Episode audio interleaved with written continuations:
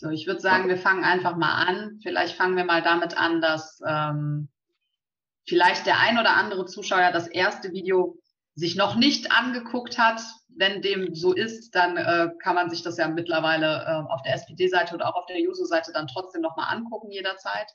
Nichtsdestotrotz würde ich vielleicht damit anfangen, dass du, Erwin, vielleicht nochmal erklärst, warum du dich dazu entschlossen hast, nochmal ein zweites Mal als Bürgermeister antreten zu wollen. Ja, mache ich natürlich gerne. Zunächst mal, mein Name ist Erwin Esser. Ich bin seit 2014 Bürgermeister hier in Wesseling, habe 1979 äh, mit meiner Ausbildung für den gehobenen nicht-technischen Verwaltungsdienst begonnen, bin nach vielen Jahren in der Organisation einer Verwaltung 1992 dann zur Firma Deco nach Köln gewechselt, eine französische Firma im Rahmen der Außenwerbung, war dort äh, vier Jahre lang der äh, Leiter der Niederlassung. Dort bin dann über Pullheim, Wesseling Bauverwaltung, dann zu den Stadtwerken Songs betrieben gekommen und bin dann im Jahr 2012 Beigeordneter der Stadt geworden und seit 2014 im Bürgermeister meiner Geburts- und Heimatstadt Wesseling. Ich bin 62 Jahre alt, ähm, bin Vater einer Tochter, verheiratet mit meiner lieben Maria und ähm, ja, warum möchte ich nochmal Bürgermeister werden? Ich habe in den ersten sechs Jahren meiner Amtszeit einiges verändern können, einiges auf den Weg bringen können, äh, allerdings auch einiges angestoßen, was noch nicht zu Ende geführt worden ist. Und das würde ich natürlich in den nächsten fünf Jahren gerne auch für Wesseling, für die Bürgerinnen und Bürger weiterentwickeln. Zu den Details werden wir ja gleich noch kommen. Vielleicht noch eine Anmerkung zu Beginn. Der eine oder andere kennt mich ja auch schon länger, kennt auch meine Stimme, die normalerweise ein bisschen frischer klingt aber seitdem ich wohl eine Kehlkopf- oder Stimmbandentzündung habe, fällt mancher Ton oder Wortlaut schon mal ein bisschen schwer. Bitte einfach um Nachsicht. Aber die Ärzte werden das schon in den Griff kriegen. Ich wünsche dir auf jeden Fall gute Besserung und hoffen, dass deine Stimme durchhält. Kriegen wir hin. Ähm, so, für seit, Letz-, seit der letzten Folge, letzten Donnerstag, ist ja doch schon wieder einiges passiert. So das Amt als Bürgermeister ruht ja nie.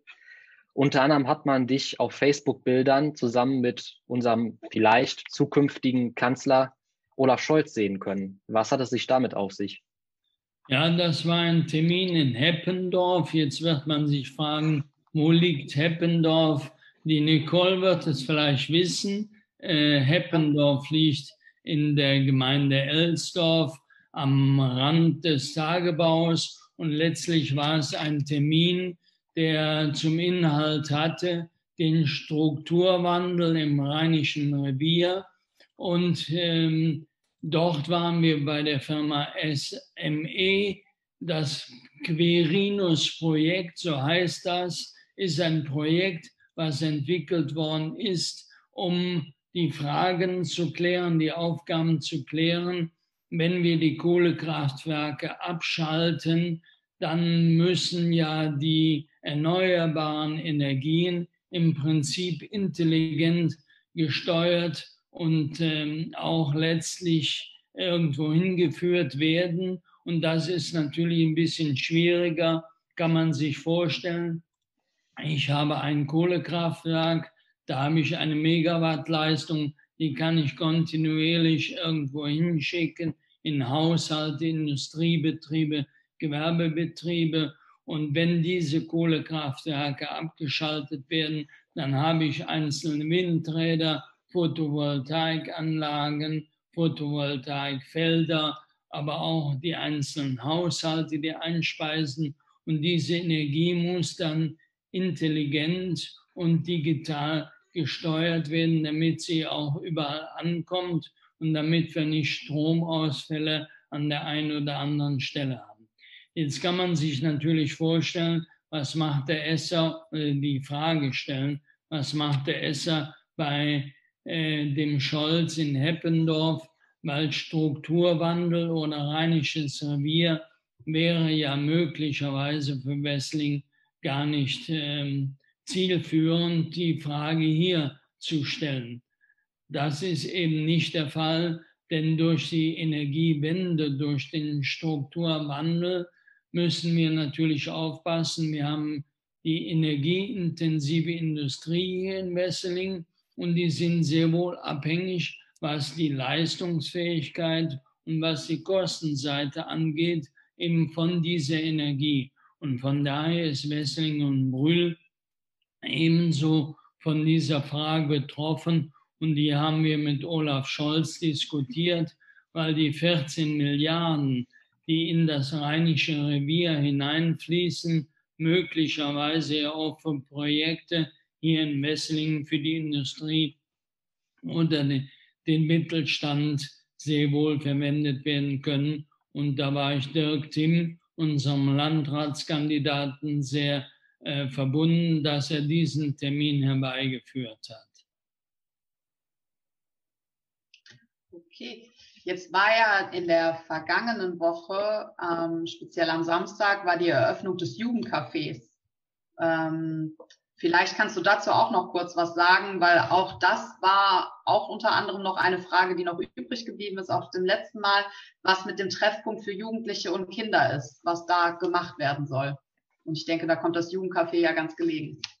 Ja, also das Jugendcafé war ja eine Idee, die im Rahmen der Jugendhilfeplanung des Jugendhilfeausschusses geboren worden ist. Ich glaube, 2018 kam die Idee auf und wir haben dann mit der Verwaltung überlegt, wie und wo können wir das einrichten. Wir haben ja jetzt seit Samstag dieses Jugendcafé schräg gegenüber vom Rathaus. Da komme ich auch gleich nochmal zu den Vorteilen. Und wir haben natürlich nach wie vor das Jugendzentrum in der Mainstraße.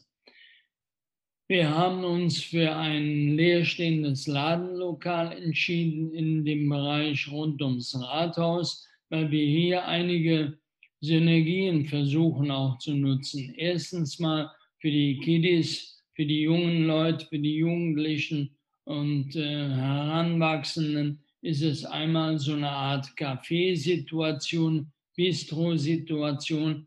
Wir haben zwei Sozialarbeiter dort im Einsatz. Wir haben ähm, EDV-Anschlüsse dort.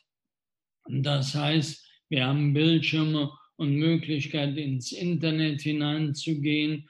Wir haben Beratungsleistungen da. Man kann auch abchillen, sich unterhalten. Es gibt für kleines Geld eben wie in jedem Café oder Bistro auch Möglichkeiten, sich ähm, Dinge zum Trinken oder Essen dort zu erwärmen. Also wie eine Café- und Bistro-Situation. Man kommt zusammen, es werden Gespräche geführt. Aber warum sage ich mal Synergien? Wir haben schräg gegenüber die Fahrstelle für Senioren. Wir werden in der Nähe eine Tagespflege für Kinder bekommen und wir haben auch eine äh, Tagespflege für ältere Menschen. Und was wir in der Vergangenheit erfahren haben, zum Beispiel mit einem Projekt der Hauptschule mit älteren Menschen, also wo Hauptschüler den älteren Menschen beigebracht haben, wie geht das mit dem Smartphone, wie funktioniert ein iPad, Handy oder ähnliches, denken wir auch, dass wir aufgrund dieser äh, räumlichen Nähe auch vielleicht Effekte haben, auch für andere. Aber zunächst mal auf jeden Fall ein Treffpunkt für junge Leute. Wir werden auch den Außenbereich außerhalb des Cafés, glaube ich, ansprechend gestalten.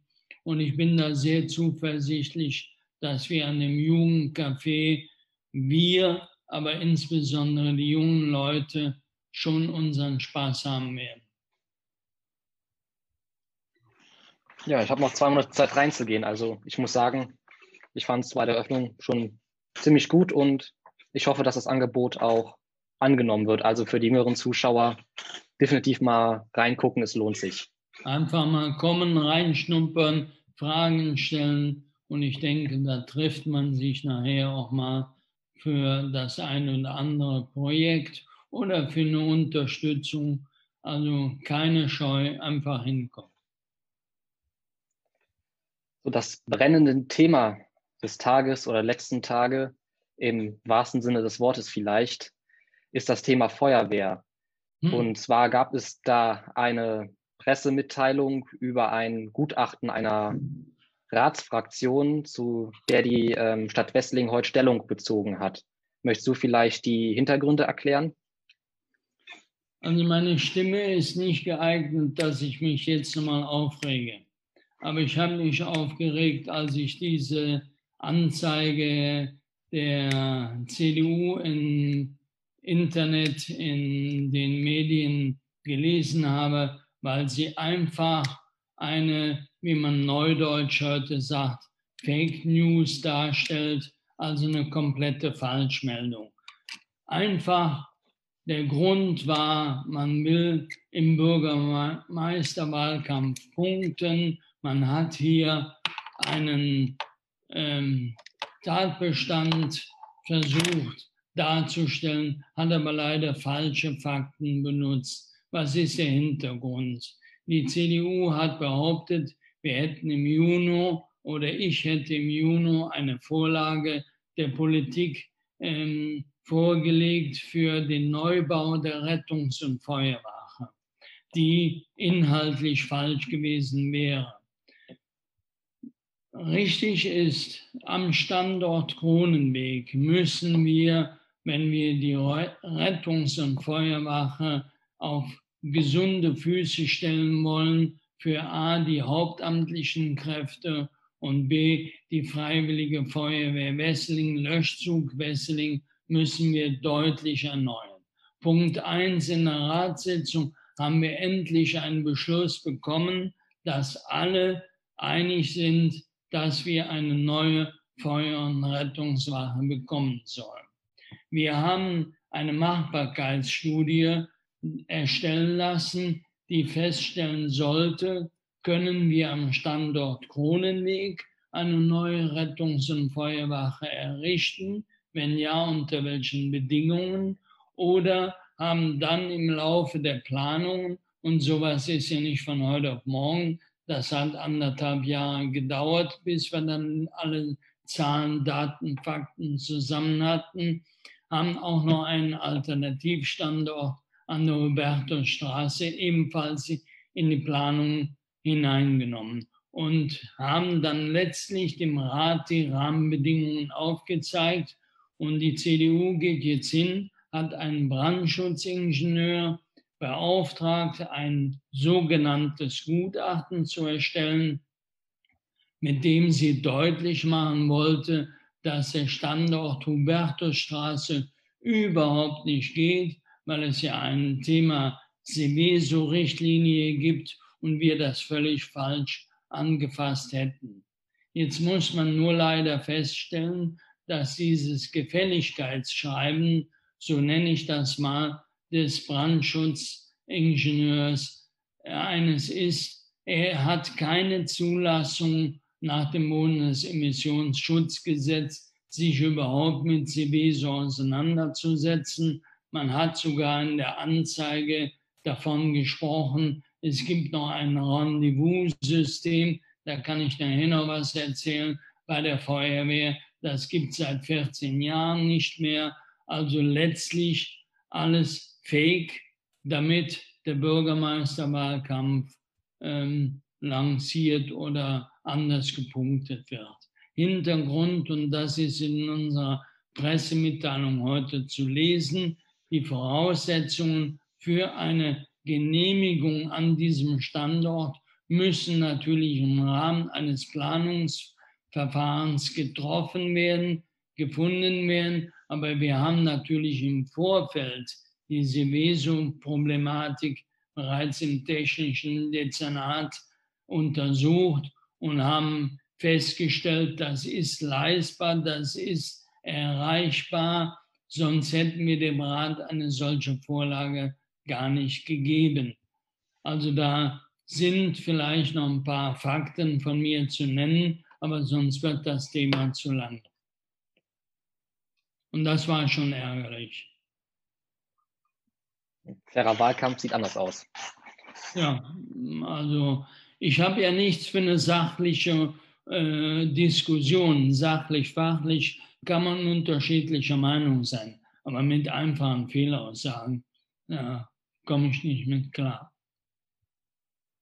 Denke, umso besser ist es, dass du da jetzt nochmal persönlich Stellung zu nehmen konntest und das auch nochmal ähm, ja, mehr oder weniger ausführlich dann auch nochmal darlegen konntest und widerlegen konntest, wie es denn wirklich ist. Ja. Also Pressemitteilung ist ja auch zu lesen auf unserer Website. Ja. Dann würde ich schon zum nächsten Thema kommen, was auch noch als Frage ähm, übrig geblieben ist vom letzten Mal. Wie sieht es mit bezahlbarem Wohnraum aus? Wir haben in Westeling viele Bauprojekte, viele Neubaugebiete werden geschaffen und da kommt immer wieder die Frage auf, wie sieht es mit bezahlbarem Wohnraum aus? Ja, bezahlbarer Wohnraum ist natürlich ein Thema, das ist in jeder Stadt ein Diskussionsthema. Wir haben ja einiges an Wohnraum geschaffen in der letzten Zeit, allerdings auch Wohnraum, der nicht öffentlich gefördert ist, Nehmen wir mal das Rheintal-Quartier. Das war eine bewusste Entscheidung für ein Segment im Bereich Wohnen, das wir in Wessling eben nicht so oft oder selten haben, nämlich das Thema Eigentumswohnungen. Da gibt es auch einen Markt für, aber wir haben natürlich auch mit Blick auf die öffentliche Förderung, also diejenigen, die einen Wohnberechtigungsschein Anspruch haben, auch einiges an Wohnraum A in der Planung und B in der Umsetzung. Wenn man sieht, der Bereich zwischen Mühlenweg und Aldi, Traunsteiner Straße, Bonava, das sind zwar alles Einfamilienhäuser, aber da werden zwölf Häuser öffentlich gefördert. Also für diejenigen, die dann im Rahmen einer öffentlichen Förderung sich auch ein Haus leisten können. Zum Zweiten haben wir oben im Bereich der auf dem Eichschalzer Acker durch die GWG Rhein-Arft. Da ist im Moment ein Komplex in der Entstehung und da wird es etliche Wohnungen geben, allerdings in einem Mix äh, öffentlich gefördert und frei finanziert. Auch da eben der Fokus auf diese öffentliche Förderung. Oben am Friedhofsweg in Keldenich entsteht ein großer Komplex mit über 40 Wohnungen, privat finanziert, auch öffentlich gefördert. Und wir werden ja auch noch in den nächsten Jahren die Entwicklung in Wessling Süd, der ehemaligen GAG-Siedlung, erleben. Da sind wir ja im Moment im Rahmen der Bebauungsplanaufstellung und da sollen ja auch äh, etwa 25, 30 Prozent öffentlich geförderter Wohnraum in dem gesamten Bereich Eifelstraße, Taunusstraße, Mainstraße und so weiter entstehen.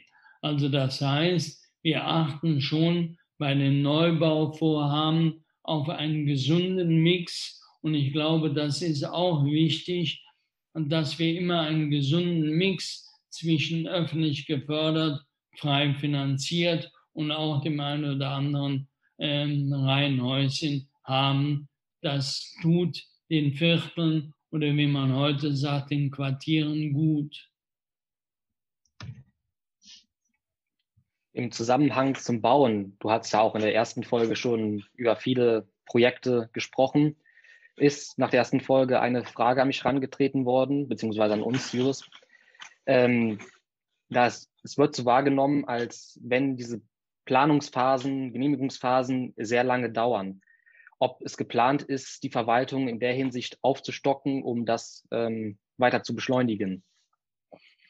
Also wir haben in den letzten Jahren ähm, A, die personelle Seite im technischen in, äh, Dezernat schon sehr äh, aufgestockt, ähm, aber vielleicht grundsätzlich etwas zu Planungen oder Baugenehmigungen. Die Planungsverfahren, also um Baurecht zu schaffen, da ist in der Regel ein Bebauungsplan zu erstellen, wenn der Flächennutzungsplan es hergibt. Ein Bebauungsplanverfahren dauert aber rein formal und jeder Bebauungsplan ist auch vom Gericht überprüfbar, dauert in der Regel etwa anderthalb bis zwei Jahre hier in Wesseling. Und das ist schnell. Wenn wir Großstädte wie Köln und Bonn sehen, dann brauchen solche Verfahren manchmal sechs bis acht Jahre. Also man sieht schon den Unterschied. Wir sind näher dran. Wir haben ähm, eine kleinere Verwaltung. Wir können an der einen oder anderen Stelle direkter und schneller handeln. Das ist die eine Seite. Also ein Baurecht schaffen dauert einfach eine gewisse Zeit, weil formale Planungsschritte mit Vorentwurf, Entwurf, Offenlage und so weiter abzuarbeiten sind, immer wieder in die Gremien, bis man hin zu einem Satzungsbeschluss kommt, der dann auch gerichtlich überprüfbar ist. Was die Baugenehmigung angeht, ja, da hatten wir in den letzten Monaten oder letzten anderthalb Jahren ähm, etwas längere Dauern, auf die der Bauherr warten musste, aber immer noch deutlich schneller als in anderen Regionen. Wir haben ja da auch eine Untersuchung des Instituts der deutschen Wirtschaft, die uns ein ähm, Gütesiegel ausgestellt hat. Warum hat es länger gedauert? Schaut euch den Bereich auf dem Eichholzer Acker an, wie viele Häuser da entstanden sind.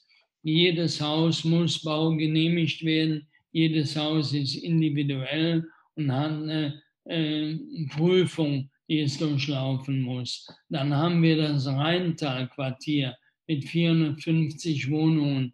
Wir haben 140 Häusern, äh, Häuser im Bereich Traunsteiner Straße. Also man sieht einen enormen Aufwand an Genehmigungsverfahren und dafür, meine ich, haben wir es immer noch ganz gut hinbekommen, auch wenn der eine oder andere mal ein halbes Jahr warten musste. Aber da sage ich nochmal, das ist im Vergleich zu anderen Städten ähm, noch gut, aber wir werden jetzt auch wieder schneller, weil der Großteil der Genehmigungen auch abgearbeitet ist. Aber wenn es da irgendwo mal hakt, dann ist Herr Orndorf oder ich auch ansprechbar und da können wir vielleicht manchmal auch die Fragen nach innen stellen.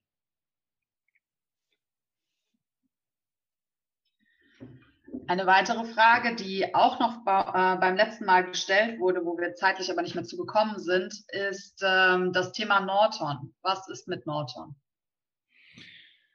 Ja, was ist mit Norton? Also Stand der Dinge ist seit dem Jahr, seit den Anfang der 90er Jahre ist diese Norton mit 8,9 oder fast 9 Hektar im Eigentum eines Einzelnen oder einer einzelnen Firma. Die Herrenstädter, äh, die Glücksstätte Herrensfischerei und Co. KG, so heißt die, ist Eigentümer. Das war ein namens Hilgert. Der hatte die Nordern erworben Anfang der 90er und wollte damit spekulieren hat aber nie sich um das Eigentum gekümmert. Seit 2016 ist er verstorben und es gibt drei Erben und da das äh, Erbe Hilgert aus verschiedenen Firmen, vielen Wohnungen, vielen Liegenschaften äh, besteht, gibt es eine Erbschaftsauseinandersetzung und die lässt uns nicht erwarten, dass wir da zeitnah irgendeine Lösung mit diesem Grundstück aus Sicht der Eigentümer hinbekommen. Und daher haben wir jetzt, nachdem ich ja Flächenpool NRW, das ist eine Tochter der Landes, äh, des Landesministeriums für Bau, die sich mit der Reanimierung von Flächen auskennen. Man muss ja wissen, im Ruhrgebiet sind ja durch den Strukturwandel Stahl und Steinkohle sehr viele Flächen brach äh, geworden. Und Flächenpool ist jemand, der sich damit auskennt, an, aus solchen Brachflächen wiederum äh, Gewerbe- oder Industrieflächen zu entwickeln. Die habe ich ja seinerzeit nach Wessling mit reingeholt in das Projekt Nordon, aber auch die sind an Hilgert und den Rahmenbedingungen gescheitert. Jetzt haben wir uns mit Anwälten zusammengesetzt und haben den ersten Schritt, den uns das Baurecht auch äh, vorgibt, ähm, den, in die Tat umgesetzt, eine sogenannte Vorkaufsrechtssatzung über das Gebiet. Was heißt das? In dem Moment, wo diese Satzung rechtsgültig ist, und das ist sie jetzt, kann der Eigentümer nicht mehr beliebig veräußern für irgendeinen Zweck, der uns als Stadt überhaupt nicht passt oder gefällt, sondern wir haben ein Vorkaufsrecht. Das ist der erste Schritt. Da hat die Politik Gott sei Dank mitgespielt. Der nächste Schritt ist, wir werden eine Entwicklungsplanung über dieses Gebiet legen. Dazu muss ich aber noch ein bisschen Zeit haben. Das würde ich gerne machen. Und mit dieser Entwicklungsplanung zwingen wir die Eigentümer oder den Eigentümer zu einem späteren Zeitpunkt, wenn auch diese Satzung rechtskräftig ist, dazu, dass wir das Gebiet im Rahmen der Satzung entwickeln können. Natürlich werden die entschädigt, die werden nicht enteignet, aber wir kriegen dann auf Dauer das Heft in die Hand. Noch eine Frage, die beim letzten Mal übrig geblieben ist. Äh, wie können wir mehr Polizeipräsenz äh, wieder schaffen? Das ist eine Frage, die kann ich als Bürgermeister leider nicht unmittelbar beeinflussen, aber ich versuche sie mal zu beantworten. Ähm, die Polizei ist ja eine Aufgabe, Aufgabenstellung des Landes. Wir, das Land Nordrhein-Westfalen stellt die Polizeibeamten ein. Zuständig für die Polizei im Rhein-Erft-Kreis ist der Landrat. Der ist der oberste Polizist für die Polizisten im Rhein-Erft-Kreis und bestimmt natürlich auch mit den Akteuren auf der Seite der Polizei über die Einsatzbereiche, über den Bestand von Polizeiwachen und ähnliches.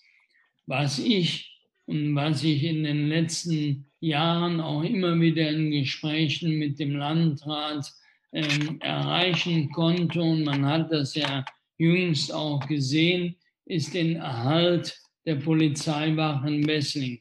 Denn es gab auch mal Diskussionen, die Wachen Wessling äh, wegfahren zu lassen, weil die nächste Wache in Brühl nah genug wäre.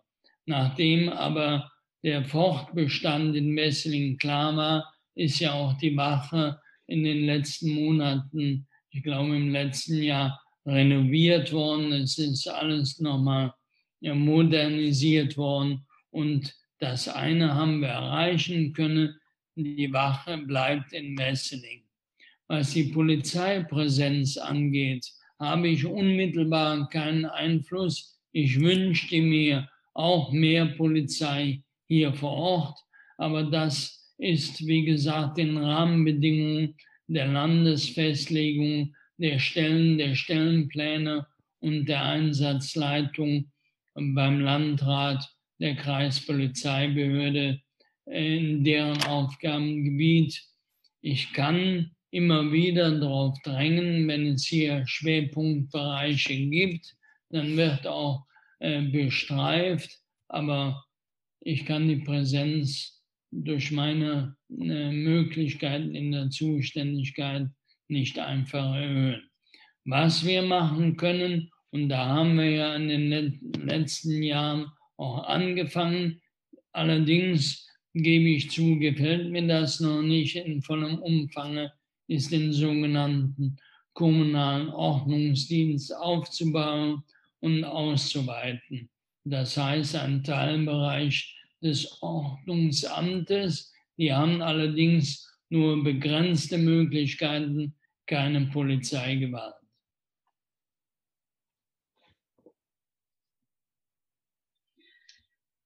Dann haben wir noch ein paar Fragen zu, ich sag's mal, im, im Allgemeinen Verschönerung unserer Innenstadt. Dazu gehört ja der Tunnel, die Fußgängerzone, auch der Rheinboulevard. Ähm, Fange ich mal an mit dem Rheinboulevard. Wie möchtest du denn den Rheinboulevard weiter ausbauen? Ja, am Rheinboulevard gibt es ja so eine, einen Überbegriff, den wir mal geprägt haben, die sogenannten Rheinperlen. Was ist damit gemeint? Die Stadt ist Eigentümer von vier Objekten. Das eine ist die Hauervilla. Jeder, der die Kulisse kennt, den Biergarten der Kulisse kennt, kennt vielleicht daneben liegend den Parkplatz und die dahinter liegende Villa. Die ist der Stadt. Dann ist der Stadt ebenfalls das Objekt der Kanzlei und die Waage.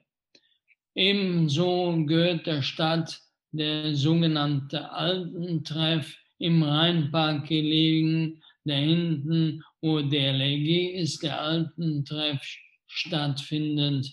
Auch dieses Objekt ist der Stadt und ebenso das Objekt ähm, schräg gegenüber des Kindergartens auf dem Sonnenberg die sogenannte AWO-Villa, also das Objekt, in dem die Arbeiterwohlfahrt drin ist. Diese vier Objekte sind für mich prägend für den Bereich des Rheinboulevards und da haben wir bereits einen Workshop mit den Bürgerinnen und Bürgern gemacht, um zu überlegen, was kann da passieren. Diese Anregungen werden über das Planungsamt und die Verwaltung jetzt weiter ausgeprägt. Ich kann mir zum Beispiel vorstellen, dass wir aus dem alten Treff etwas machen, ähnlich wie der Käber am Rhein.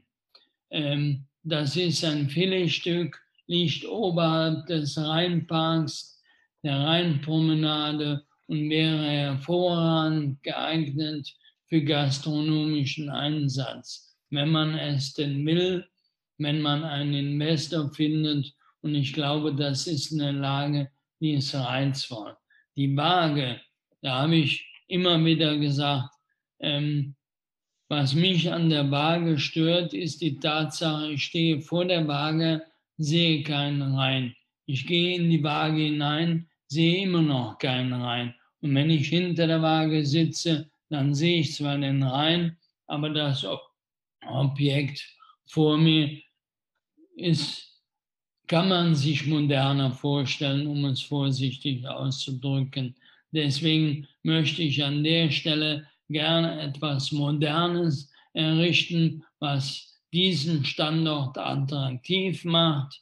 Mit dem Denkmalschutz haben wir erste Vorgespräche geführt, weil die Kanzlei daneben, neben dem kleinen Anbau ist denkmalgeschützt, aber man kann sich da zum Beispiel einen modernen Glaskubus neben vorstellen, nach hinten raus einen schönen Wintergarten oder Terrasse und wenn man dann rechts und links noch Spielmöglichkeiten für die Kinder vielleicht schafft.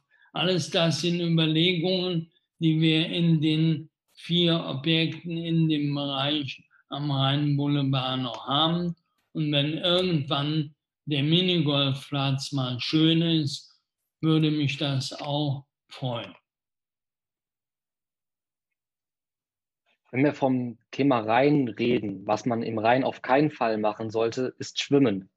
Und deswegen haben wir ja eigentlich ein Schwimmbad und dazu sind jetzt schon zwei Nachfragen reingekommen. Äh, wann wird das Schwimmbad fertig? Mir fehlt es mega dolle. Darf ich zunächst nochmal zurückkommen zu dem Schwimmen im Rhein?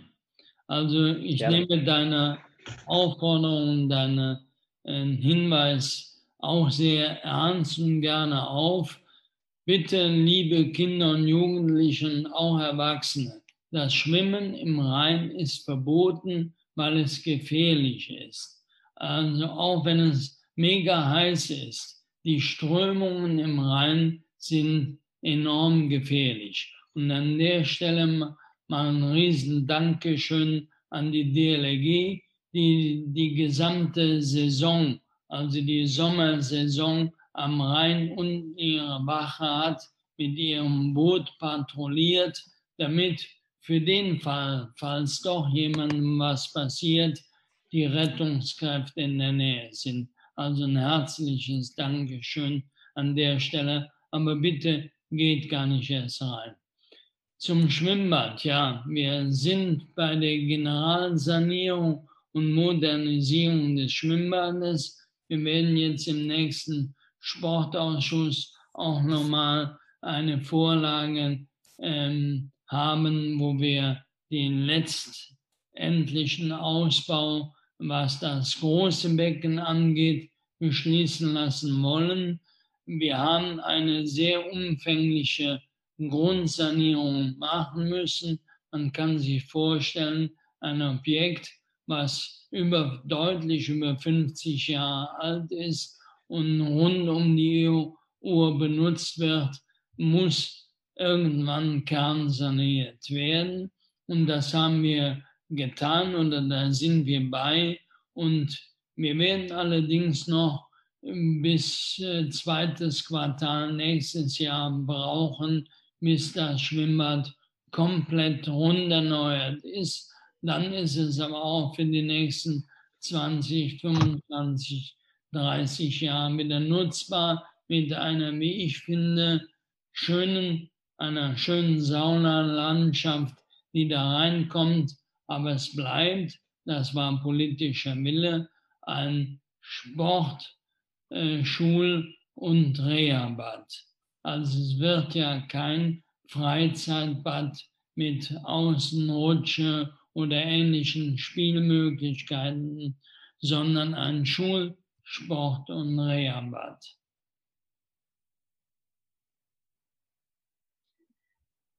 Als nächstes würde ich gerne die Spielplatzsituation in Wesseling ansprechen. Wird ja immer gerne darüber diskutiert. Wir brauchen mehr gute Spielplätze. Viele Spielplätze müssen auch dringend erneuert werden. Ähm, vor ein paar Wochen wurde ja bekannt gegeben, dass der Spielplatz in der Oppelner Straße wird ja jetzt erneuert. Da kommt ja ein schöner Feuerwehrspielplatz hin.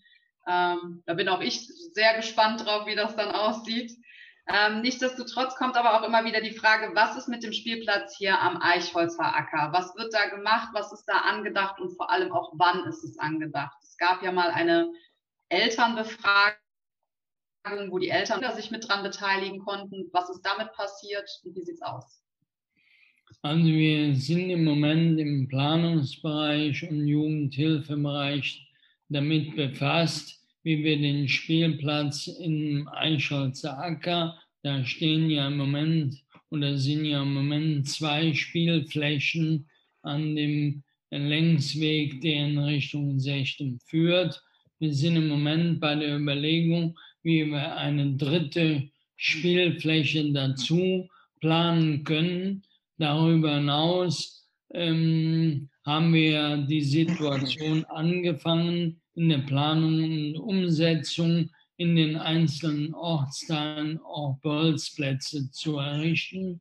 So haben wir ja an dem Sportplatz in Urfeld einen Bolzplatz integriert in die Sportanlage die sowohl einmal für die Vereinsnutzung ähm, zu gebrauchen ist, aber eben auch von außen begehbar, dass die Kiddies dort Fußball oder Basketball spielen können. So haben wir jetzt, der wird in den nächsten Tagen eröffnet.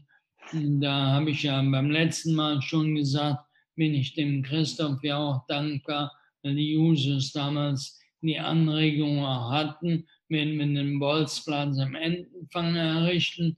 Warum sage ich das? Weil wir neben der dritten Fläche auf dem Eichholzer Acker auch im Moment noch überlegen, ob wir nicht eine kleinere Bolzplatzfläche in dem Wiesenstück Richtung Sechtem platzieren können, ähm, weil wir eben versuchen, in jedem Ortsteil diese Fußball-, Basketball-, Bewegungsflächen einzurichten.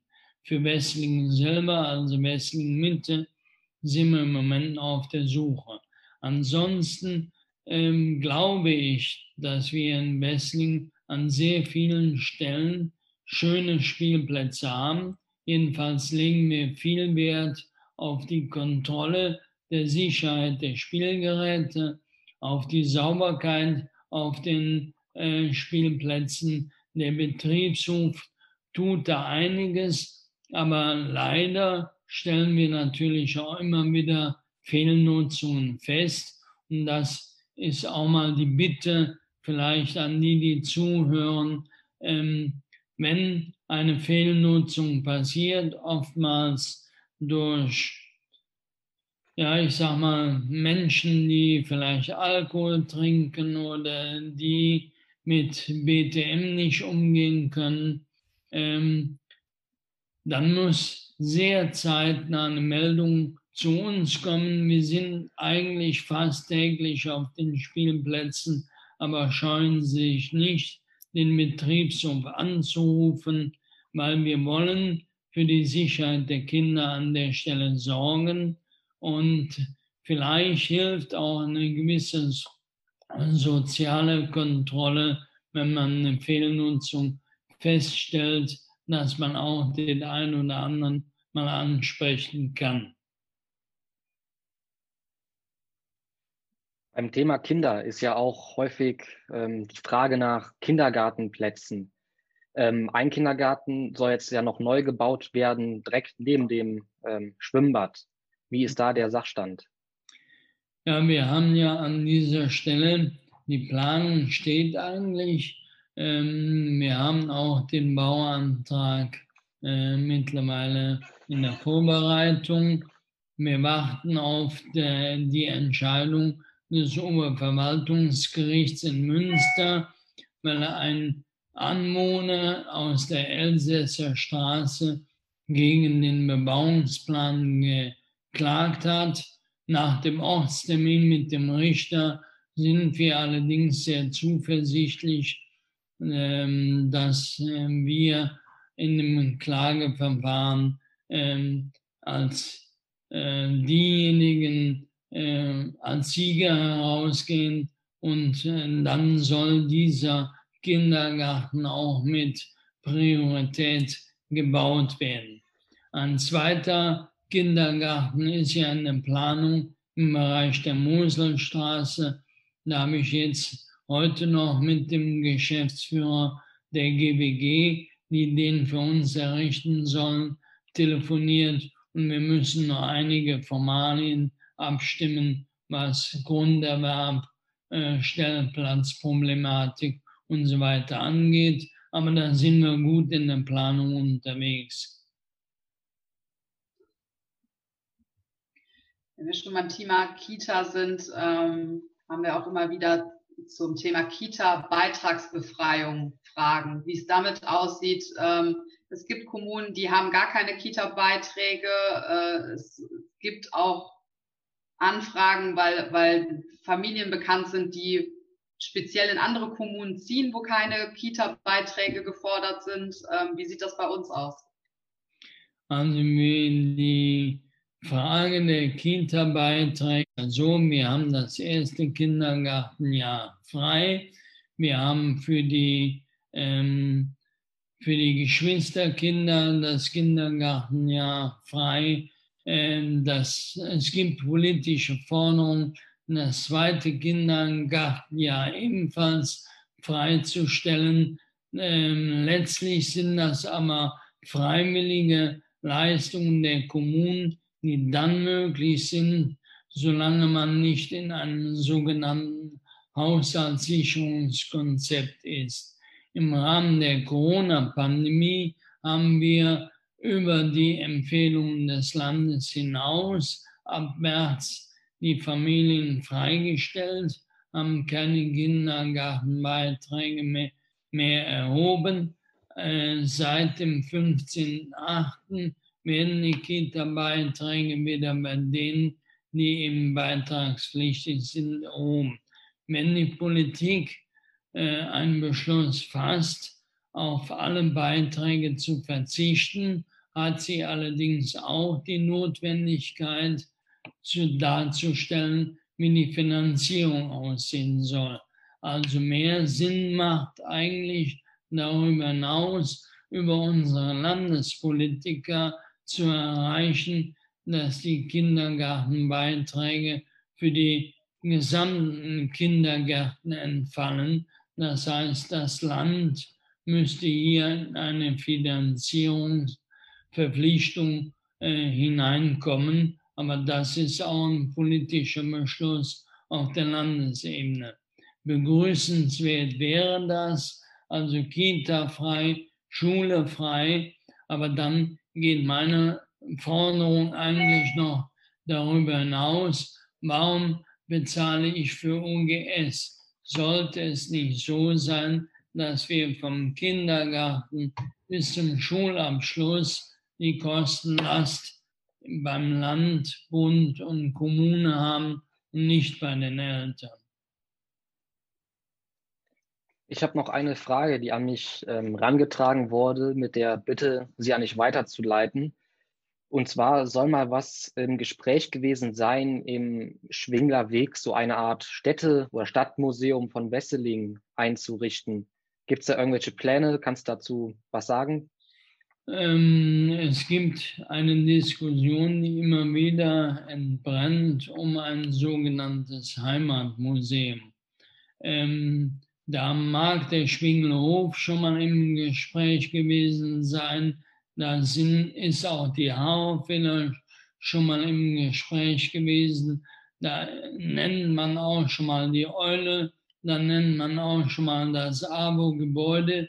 Ich glaube, dass wir die Frage, ein Heimatmuseum einzurichten mit Dingen aus der Geschichte unserer Stadt, mit Bezug auf die Industrie, halte ich schon für diskussionswert und irgendwann sollten wir auch dazu kommen, ein Objekt in diese Richtung vorzusehen.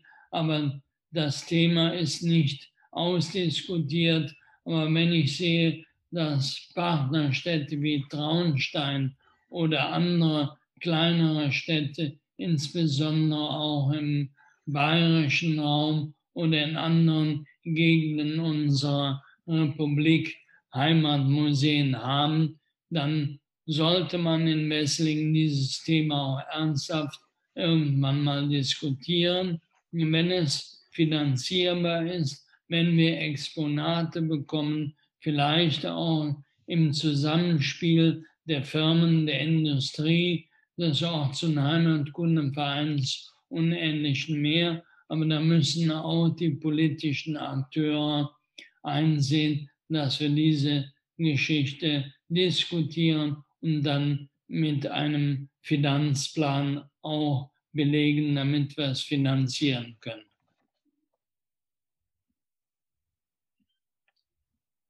Okay, also ich habe jetzt, ich habe noch eine Frage von einem Bürger. Ich meine, du als Verwaltungschef bist da ja nah dran. Da den interessiert es, wann wird das Bürgeramt wieder wie vorher zu erreichen sein? Ja, das, ähm, ich hätte das auch gerne schneller gemacht, aber wir haben zwei Aspekte, die wir im Moment berücksichtigen müssen. Zum einen haben wir wieder steigende Infektionszahlen, wenngleich auch im Rhein-Erft-Kreis eher noch überschaubar. Das Zweite ist, dass wir im Moment die Kommunalwahl haben. Das heißt, wir haben jetzt schon den, äh, die Möglichkeit für die Briefwähler ins Rathaus zu kommen. Briefwähler, ähm, das kann man nicht mit Termin machen. Das heißt, derjenige, der wählen möchte, kommt ins Rathaus, geht in den Raum gegenüberliegend vom Bürgeramt und kann da seine Wahlhandlung vornehmen oder die Unterlagen mit nach Hause nehmen. Das heißt, wir haben im Moment an der Stelle einen unkontrollierten Besucherverkehr, was die Anzahl angeht. Nicht natürlich, was die Situation im Rathaus angeht. Da haben wir schon ein Auge darauf, dass wir die Hygieneschutzbestimmungen und Abstände einhalten. Aber solange die Wahl läuft, werden wir von den allgemeinen Öffnungszeiten noch ein bisschen entfernt sein.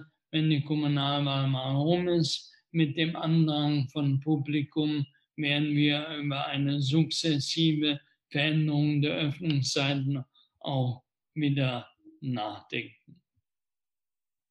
Solange bitte ich einfach um Verständnis, aber das eine ist jetzt wichtig durchzuführen, aber auch absehbar, weil am 13.09. ist die Wahl und wir werden möglicherweise die Stichwahl des Landrates 14 Tage später bekommen und dann ist Ende September der Zustand ja, der Wahl abgearbeitet und dann im Oktober oder November wahrscheinlich wieder zu mehr Öffnungszeiten kommen. Ähm, ein letztes Thema vielleicht noch, ähm, das Thema Straßenbei, äh, Straßenbaubeiträge. Äh, die Landesregierung, äh, die NRW-SPD wollte die abschaffen, die Landesregierung stellt sich dagegen. Wie siehst du das als Bürgermeister? Hm. Da sind zwei Herzen in meiner Brust an der Stelle. Ähm, als Kommune muss ich mich an das KAG halten, also die Kommunalabgabengesetz. Und im Kommunalabgabengesetz ist geregelt, dass für die sogenannte nochmalige Herstellung, also eine Straße wird hergestellt, dann geht das ja über Schließungsbeiträge und wenn die Straße abgewirtschaftet ist, nach 25, 30, 40 Jahren, dann wird sie wiederhergestellt. Und dafür können Kommunen für diese sogenannte nochmalige Herstellung äh, im Beiträge erheben, müssen sogar erheben, ähm, weil die Kosten dann bis zu 50 Prozent je nach kommunaler Ortssatzung äh, verteilt werden auf die Anlieger. Solange dieses Gesetz gilt, muss ich als Behörde, als Verwaltung diese Abrechnung durchführen. Wenn es eine andere, wie von der SPD geforderte Finanzierung gäbe, äh, das heißt, dass über die Mittel der Länder in Verteilung an die Kommunen äh, eine Finanzierung möglich wäre, dann sage ich mal, haben wir auch einen Teil an Arbeit, den wir nicht erledigen müssen, weil ein solches Abrechnungsverfahren ist sehr aufwendig, sehr kompliziert, oft beklagt und immer wieder Gegenstand von rechtlichen Auseinandersetzungen vor Gericht. All das könnten wir uns sparen, wenn die Finanzierung anders wäre. Also von daher aber eine Aufgabe auf Landesebene zu einer anderen gesetzlichen Regelung und einer anderen Finanzierung zu kommen. Solange aber es das KAG gibt, muss ich abrechnen lassen. Ich habe jetzt doch noch eine Frage und ich glaube, dann bin ich auch wirklich durch. Wie möchtest du den Grüngürtel in Wesseling entwickeln? Vielleicht kannst du dazu noch was sagen. Ja, das Thema hatten wir ja beim letzten Mal auch schon mal ansatzweise. Also letztlich wird es wahrscheinlich so schnell nie einen geschlossenen Grüngürtel um Köln, äh, um Wesseling geben. ähnlich wie in Köln. Aber wir haben schon Teilbereiche, die wir noch entwickeln können und wo ich auch noch Entwicklungen sehe und auch selber noch in Gang setzen möchte. Das eine ist der Bereich in Keldenich ähm, im Bereich Entenfang.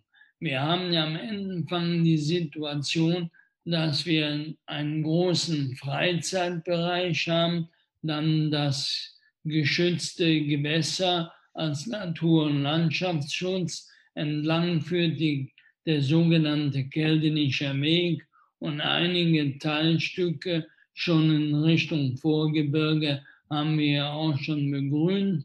Aber diesen Bereich möchte ich eigentlich, noch erlebbar vergrößern. Das heißt, mehr vorhandene Waldfläche ergänzen, also Mällchen, Obst, Streuobstwiesen anlegen, aber auch weitere Wander- oder Spazierwege, meinethalben auch mit einem angelegten Aufenthalts- und Grillplatz, äh, sodass wir diesen Bereich in Richtung Vorgebirge erweitern möchten. Dazu müssen wir aber in die Lage versetzt werden, an das Eigentum der Flächen zu kommen, die in Teilen eben Landwirten gehören. Und dazu habe ich ja schon mal vorgetragen, dass ich gerne Ausgleichsflächen oder Tauschflächen im Bereich Diekopshof erwerben möchte. Die Voraussetzungen dafür sind, dass wir eben das machen können. Der zweite Bereich ist ja der Bereich in Richtung ähm, Urfeld, äh, entlang der Urfelder Straße, der sogenannte Bürgerpark. Auch da haben wir ja mit den ersten Baumpflanzungen begonnen und möchten diesen Bereich zwischen Urfelder Straße und Bornheim sukzessive auch mit mehr Grün entwickeln. Und dann eine letzte Fläche, die mir so vorschwebt, aber jetzt bin ich ein bisschen weit in der Zukunft. Das ist, wenn es uns gelingt, in den Besitz des Diekopshofes zu kommen, dann wäre es natürlich schön, wir würden eine Verbindung aus dem Bereich ähm, auf dem Eichholz-Acker, also Eichholz, in Richtung Diekopshof schaffen. Heute kennt man ja schon die Kastanienallee. Und wenn wir da ein grünes Band von Keldenich bis Diekopshof schaffen könnten, wäre das natürlich toll. Gut, dann ein aller, allerletztes, was noch gerade reingekommen ist. Als erstes mal ein großes Lob für das Format. In Corona-Zeiten ist mir das doch so wesentlich lieber, als von der CDU beim Einkaufen aufgehalten zu werden. Ja, Dankeschön ähm, für das Lob. Gibt es eventuell ein Vorhaben, dieses Format, ich nenne es mal Frag den Bürgermeister, auch nach dem Wahlkampf weiter zu erhalten, zum Beispiel einmal im Monat? Also von meiner Seite aus gerne, Erwin. Über einen also, Zeitraum kann man ja dann mal sprechen. Das Format ist ja gar nicht verkehrt. Ähm, wenn die Users dieses Format weiterführen wollen, dann bin ich selbstverständlich bereit, auch da Rede und Antwort zu stehen. Einmal im Monat, glaube ich, ist es äh, auf Dauer nicht so interessant. Wenn wir sagen, einmal im Quartal äh, und wir merken, das reicht nicht, können wir es äh, häufiger machen. Aber das Format können wir gerne, wenn das Interesse da ist, auch nach der Kommunalwahl weiterführen. Habe ich kein Problem mit. Ihr ja, wir sehen habt das aus meiner Sicht auch hervorragend gemacht. Dankeschön. Danke. Gut, also, also ich habe keine weiteren Fragen mehr. Hast du noch irgendwelche, Christoph? Nee, ich hätte hier nur zwei Kommentare, die, glaube ich, das Ganze sehr schön abrunden. Zum einen gut und besser, Erwin Esser. Und dann danke, danke, Herr Bürgermeister. Ich glaube, ja, danke wir an dich richten, dass du die Zeit genommen hast und äh, die zahlreichen Fragen beantwortet hast. Gerne. Und es hat Spaß gemacht. Ähm, ich weiß, man kann nicht immer alles äh, zur Zufriedenheit aller beantworten, aber ähm, ich denke, wir haben in den letzten Jahren gemeinsam mit allen Akteuren und ich habe ja auch eben gesagt, wo die Users aktiv mit unterwegs waren, mit einigen Vorschlägen, ähm, da sei auch nochmal erwähnt, der Jugendrat. Ich glaube, da habt ihr auch entscheidenden Anteil daran, dass das äh, letztlich auch eingerichtet worden ist. Ich denke, man kann nicht immer alles befriedigend beantworten, aber man kann informieren. Und wir haben in den letzten Jahren, wie gesagt, einiges auf den Weg gebracht. Und ich würde mich freuen, wenn viele Wählerinnen und Wähler am 13.09. zur Wahl gehen, weil es ist schon gut für die Parteien, aber auch für einen Bürgermeister, aber auch für einen Landrat, wenn er eine ausreichende Legitimation durch Wählerinnen und Wähler hat und wenn die Wahlbeteiligung entsprechend hoch ist, dann haben wir auch eine entsprechend gute demokratische äh, äh, Grundlage für unser Tun hier in Wesseling. Also bitte gehen Sie am 13.09. wählen. Wir haben demokratische Parteien im Portfolio, was die Akteure, die heute dieses Format hier gemacht haben, gerne hätten an Kreuzchen, kann ich selbstverständlich sagen, das ist da, wo es ein bisschen rot ist, da machen Sie das Kreuzchen, aber ansonsten gehen Sie bitte wählen. Danke. Für diejenigen, die es jetzt gerade vielleicht alles in der Stunde ein bisschen zu schnell gehen oder wenn ihr es euch nochmal anhören wollt oder ansehen wollt, äh, das Video bleibt auf unserer Facebook-Seite, heißt, ihr könnt es euch nochmal angucken. Und ansonsten findet ihr die beiden Folgen unseres Live-Gesprächs auch als Podcast unter unserer Website www.usos-wessling.de slash podcast. Da könnt ihr euch die beiden Folgen runterladen. Und ansonsten, ja, auch dir, Nicole, wieder danke, dass du dir die Zeit genommen hast. Gerne. Und ja, wie gesagt, am 13. September oder vorab per Briefwahl wählen, das ist das Wichtigste. Und ich würde sagen. Ein paar Informationen gibt es auch auf ermin-esser.de. Auch da gerne mal drauf schauen. Und ansonsten, was die amtlichen Seiten angeht, natürlich unter wessling.de. So, alle Fragen, die vielleicht noch offen geblieben sein könnten, können jederzeit natürlich noch an uns gestellt werden. Wir leiten sie auch gegebenenfalls weiter. Und ja, Nicole, wenn du nicht auch noch eine Website zu bewerben hast, würde ich sagen. Nein. dass wir, dass wir dann jetzt hier ein Ende machen. Ja, vielen Dank für die vielen Fragen, fürs Zuschauen. Und ich würde sagen, definitiv bis zum nächsten Mal dann, wenn du in deine zweite Amtszeit gehst. Ja, ist dann. Bis dahin. Wrestling, ne? Macht's gut. Bis dahin. Ciao. Tschüss.